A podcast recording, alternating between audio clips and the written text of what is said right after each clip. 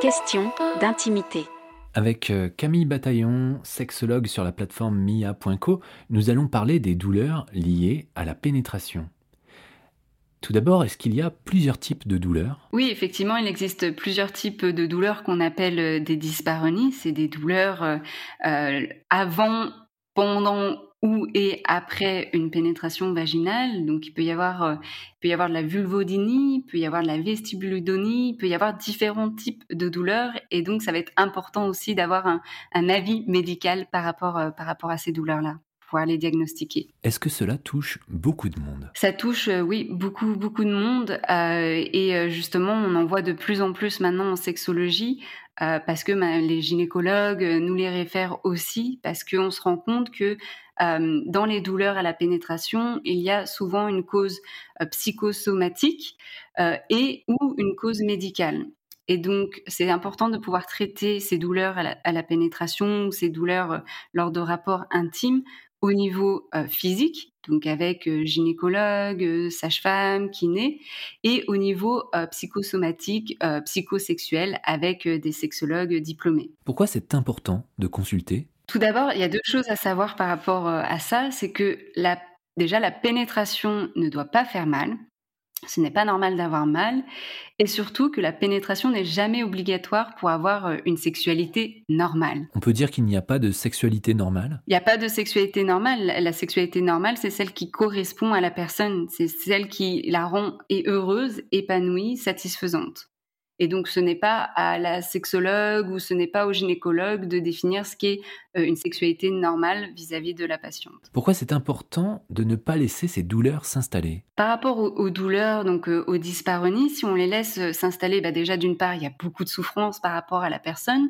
Euh, ça peut créer aussi des fois quand on est dans une relation, ça peut créer des difficultés dans le couple. Mais surtout aussi si on laisse traîner des dyspareunies. Donc il y, a- la souffrance, il y a la, la baisse d'estime de soi, il y a des difficultés, mais ça peut aussi entraîner du coup aussi du vaginisme. Alors le vaginisme, euh, c'est des contractions involontaires des muscles du plancher pelvien qui entourent l'entrée du vagin et qui rend du coup la pénétration impossible. Donc en fait, ça va être une cascade, de laisser ces douleurs va être une cascade en fait de, de souffrance et, et peut-être d'autres euh, pathologies qui peuvent, euh, qui peuvent suivre. Le vaginisme peut-il arriver très jeune ou est-ce que c'est quelque chose qui arrive plus tard, comme après un traumatisme par exemple? Il y a du vaginisme qui peut arriver dès le début euh, de, de la vie sexuelle, donc on appelle ça le vaginisme primaire. Et il y a aussi du vaginisme secondaire qui peut arriver plus tard dans la vie sexuelle, c'est-à-dire on, a eu une vie sexuelle euh, avec pénétration, sans souci, et puis il y a un élément euh, qui a fait qu'il y a du vaginisme qui s'est insta- installé. Quels sont les conseils qu'on peut donner personnes qui sont victimes de ces douleurs Alors, bah, tout d'abord, c'est super important de consulter pour pas rester dans la souffrance, euh, comme je l'ai déjà dit.